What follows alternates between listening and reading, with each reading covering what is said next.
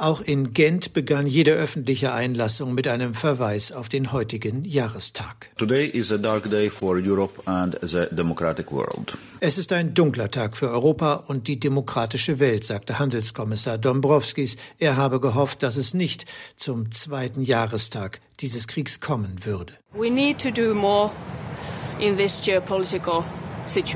In dieser geopolitischen Lage müssen wir mehr tun, forderte die finnische Finanzministerin Pura. Es gab unterschiedliche konkrete Forderungen einzelner Finanzminister, etwa die eines 14. Sanktionspakets, das 13. trat erst gestern offiziell in Kraft und die direkte Nutzung der eingefrorenen Milliarden der russischen Zentralbank. Allein in Belgien liegen fast 200 Milliarden Euro fest. Wirtschafts- und Währungskommissar Gentiloni schlug einen anderen Ton an. Europa könne stolz darauf sein, wie sehr man geholfen habe und gleichzeitig als EU zusammengeblieben sei. We Europeans should be proud of what we were able to do in Gent berieten die Finanzminister der EU informell, ohne Entscheidungen zu treffen oder Abschlusserklärungen abzugeben. Im Mittelpunkt stand der Blick auf die kommenden Jahre nach der Europawahl und die Frage, wie Europa wettbewerbsfähiger gemacht werden kann.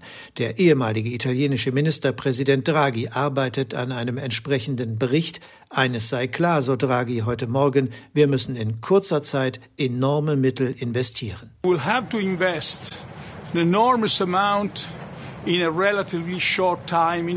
die Bereiche Verteidigung und Dekarbonisierung stehen unter anderem für massiven Investitionsbedarf. Woher die Milliarden kommen sollen, ist umstritten. Und gerade Frankreich und Deutschland ziehen da nicht an einem Strang.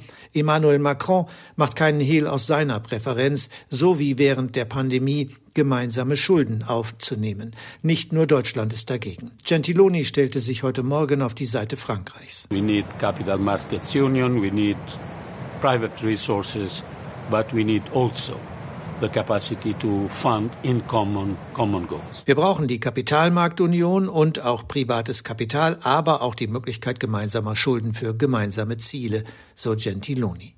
Frankreich will mit Blick auf die Harmonisierung der EU-Kapitalmärkte endlich Fortschritte zur Not mit einer kleinen Gruppe von Ländern, die vorangeht, so der französische Finanzminister Bruno Le Maire.